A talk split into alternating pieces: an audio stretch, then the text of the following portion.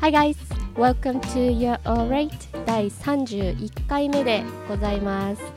今回は勘違い英語ということで意味は分かっているんだけど細かなニュアンスまでつかみきれていない方が多いんじゃないかなという単語や表現を5つ挙げたいと思います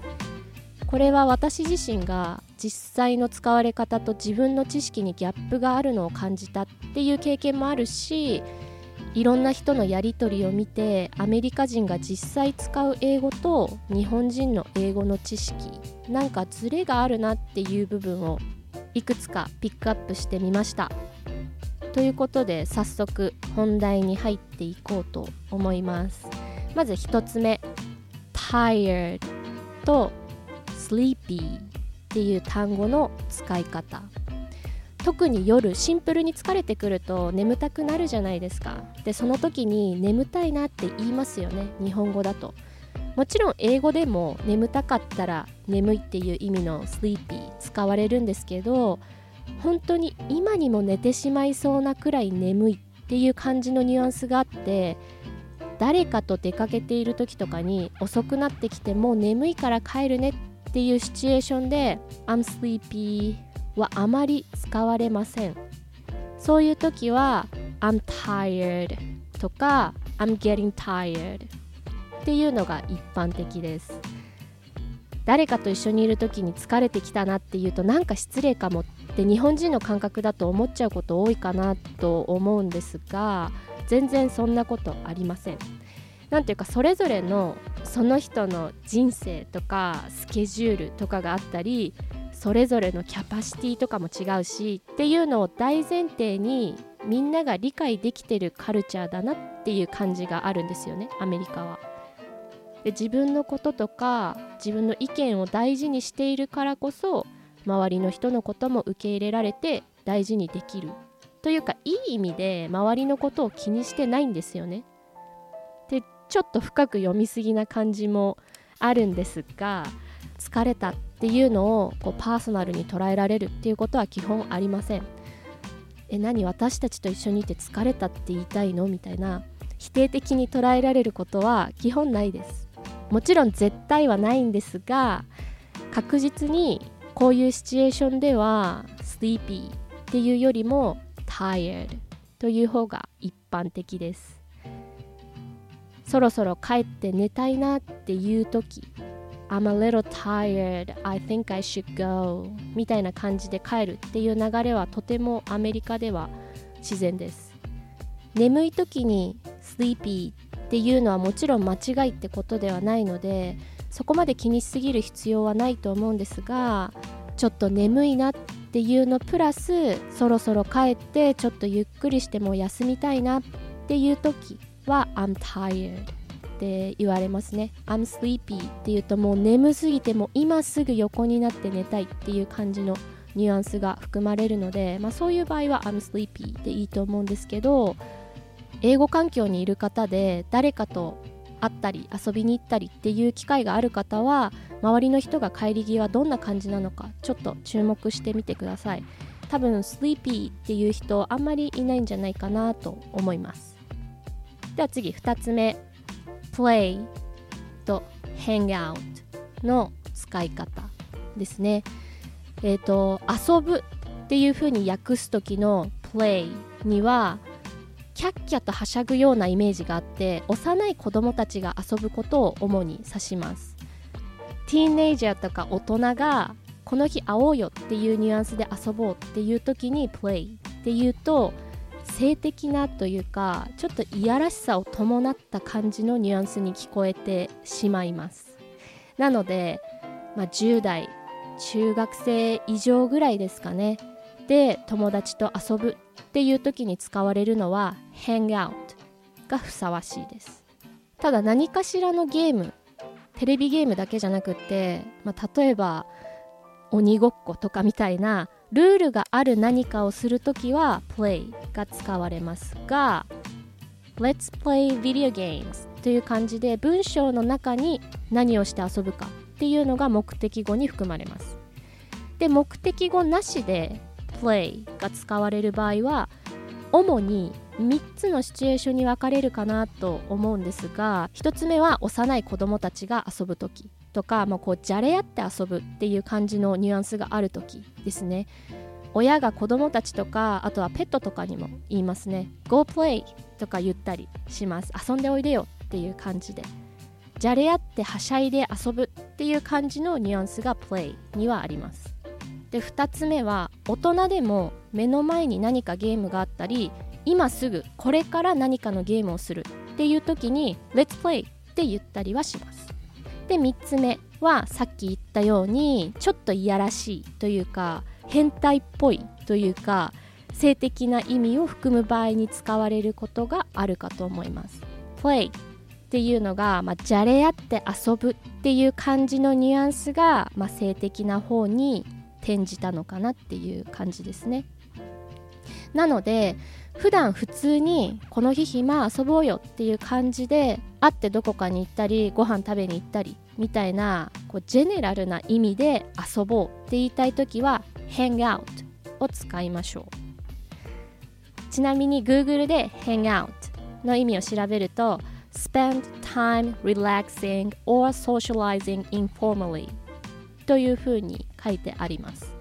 動詞 socialize というのは人と交流するっていう感じのイメージで informal っていうのは、まあ、つまりカジュアルにっていうことですね。では次3つ目。toilet と bathroom restroom の意味ですね。これは結構知ってる方多いかなと思うんですけど日本語ではお手洗いのことを一般的にトイレと言うと思うんですけどこのトイレっていうワードを英語にするとトイレットトイレットという単語になるんですけどこれは英語では便器という意味になります。なので、まあ、I'm looking for a toilet とかっていうと、まあ、便器を探してるっていうもうすごいダイレクトな意味になっちゃうんですよね。なんでアメリカでは bathroom または restroom と言います。Bathroom っていうのはトイレとシャワーとかバスタブがある場所がアメリカでは同じ場合が多いので、まあ、トイレも bathroom っていうことになったんだと思うんですがなのでシャワールームとかがない例えばお店とか公園とかにある公共のトイレは restroom というふうに表されることが多いんですがそこまで気にする必要はないかなと思います。ただトイレットというのは避けましょう。ヨーロッパとかイギリスもなのかな？の方とかがトイレットっていうのは割とよく耳にするのでヨーロッパとかの方では一般的なのかもしれないんですがアメリカ英語では bathroom または restroom です。ちなみにイギリスとかカナダかな？では washroom と言われることもあります、まあ、アメリカではトイレを探している時は bathroom もしくは restroom はどこですかっていう形で聞きましょう。では次4つ目。I cut my hair と I got my haircut I cut my hair と I got my haircut この違いこれは分かっていても間違って言ってしまうことがあるくらいよくあるミスです。I cut my hair cut 切るっていう動詞ですね。I cut my hair っていうと自分で自分の髪を切ったことになります。なので美容室とか床屋さんに行って誰かに髪を切ってもらった場合は I got my haircut とか I had my haircut という言い方になります。動詞の部分が get L っていう get もしくは have 持つっていう have の動詞をつけて、まあ、受け身の形で文章が組み立てられることになります。で同じように髪を染めた場合は I got my hair dyed. Dye D-Y-E は染めるという意味です。で自分で染めた場合は I dyed my hair. で dye が動詞に来ます。でパーマをかけた場合だと I got my hair permed. とか I got a perm って名詞で使われることもあるみたいなんですけど I got my hair permed perm っていう動詞でも名詞でも使われるんですが自分自身でやっていない限り動詞の部分には get とかが来ることになります。あと髪を切ってもらったり染めてもらったり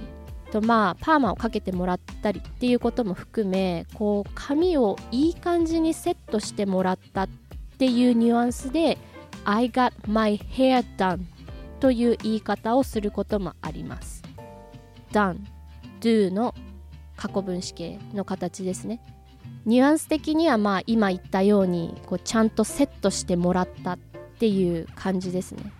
主に使われるシチュエーションとしては例えば何か大きめのパーティーがある時結婚式とかあとは何かしらのショーとか舞台とかそういうイベントの前に髪をセットしてもらう時は動詞 do を使って I got my hair done セットしてもらってる最中なら I'm getting my hair done とか後でセットしてもらいに行くんだったら I'll get my hair done later っていう感じの言い方になります。あと髪を切ってもらうっていうことに関してはえっと美容室とか床屋さんに行かないで例えば奥さんに切ってもらいましたとか彼女彼氏友達とかに切ってもらいましたっていう時はまあその人が主語に来て動詞は cut が使われますね。My wife cut my hair っていうと奥さんが僕の髪を切りましたっていう意味になりますね。なのでまあ本人にとっては切ってもらったっていうことに変わりはないので I を主語にする場合は I got my haircut っていう風になるんですけどそのお店とかに行かないで身近な人が切ってくれたっていう場合は、まあ、その人を主語にして My wife cut my hair っていう感じの表現をしてもいいと思います。ただこうお店に行って髪を切ってもらったとか染めてもらったパーマをかけてもらったっていう場合は I を主語にして I got my hair cut または I got my hair dyed パーマをかけてもらった場合は I got my hair permed もしくは I got a perm という言い方になります。で次最後5つ目です。It's a shame というフレーズ。It's a shame このフレーズの意味は残念だという意味なんですがどうして間違いやすいかっていうとこの shame という単語は恥とか恥をかかせるとかネガティブな意味を持つ単語なんですが It's a shame とか That's a shame とかこういうフレーズで a shame っていう形で使われると恥っていう意味は含まず残念だっていう気持ちを表現する時に使われます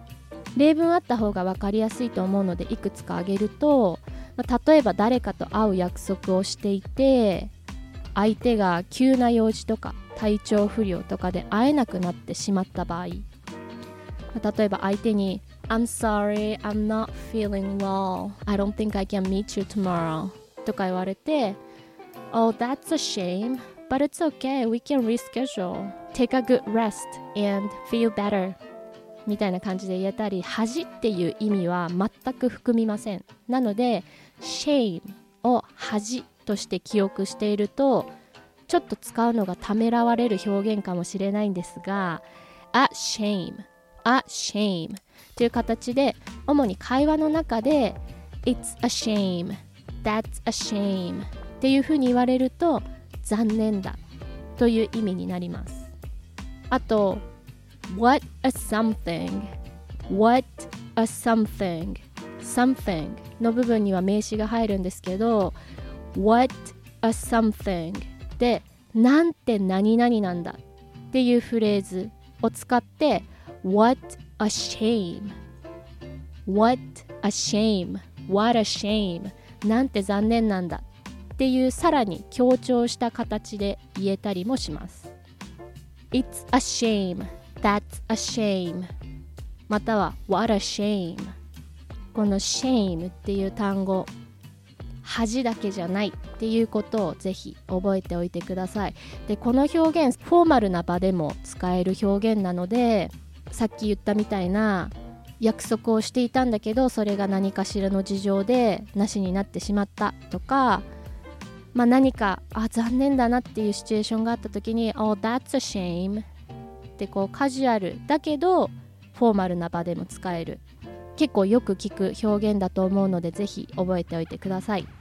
ということでちょっとしばらく長めのエピソードが続いていたので今回はこの辺でということにしたいと思います。えっ、ー、と最後にまあ一応おさらいという形で今回触れた内容をさらっと,、えーと、またおさらいしていくとまず1つ目が tired と sleepy っていう表現の使い方でしたね。アメリカではこう誰かと一緒にいて夜遅くなってきてああもうそろそろちょっと帰りたいなっていう時 I'm tired で tired というのが一般的です sleepy っていうともう今すぐそこで寝たいっていう感じのニュアンスになってしまうのでちょっと眠いなちょっと帰ってゆっくりしたいなっていう感じだったら I'm tired I should go. っていう感じで言われることが多いです。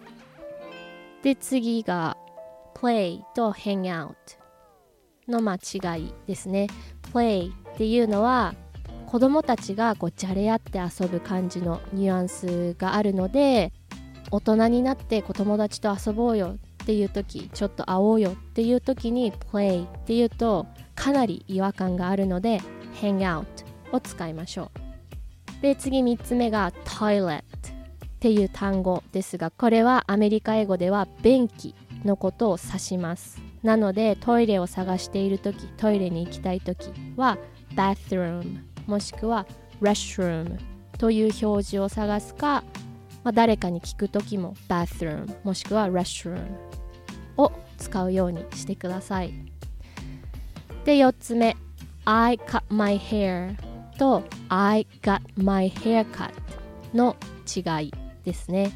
I cut my hair っていうと自分で自分の髪を切ったっていう意味になります。なので美容室とか床屋さんとかお店に行って誰かに髪を切ってもらったっていう時は I got my haircut という言い方になります。で最後5つ目が It's a shame. It's a shame というフレーズですね。Shame には恥っていう意味があるんですがこのフレーズは残念だ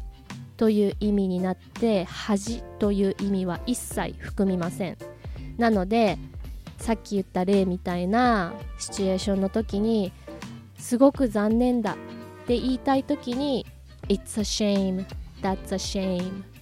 でこう A shame. A shame っていう形で使われるのでこの表現ぜひ覚えておいてください。逆にこうめちゃくちゃカジュアルなシチュエーションでは使われないのでこうある程度フォーマルだけどちょっとカジュアルな雰囲気があるというか結構なんていうか大人が使う感じのフレーズっていう印象があるのでビジネスのシチュエーションでもきっとよく聞くことあるかと思うので It's a shame, that's a shame. A shame. A shame. っていうこの a shame の a をつけるのを忘れないようにしてください。It's a shame. That's a shame. What a shame. これは残念だという意味です。ということで今回以上でございます。インスタグラムの方の投稿が頻度が落ちてしまっているんですけどストーリーは毎日更新していてそこでいろんなコンテンツをシェアしながらその中の英語をピックアップして単語だったりフレーズを勉強できる形になっているのでぜひ概要欄のリンクから遊びに来てください。あと E メールアドレスも概要欄に載せてあります。何かご意見ご質問などありましたらぜひ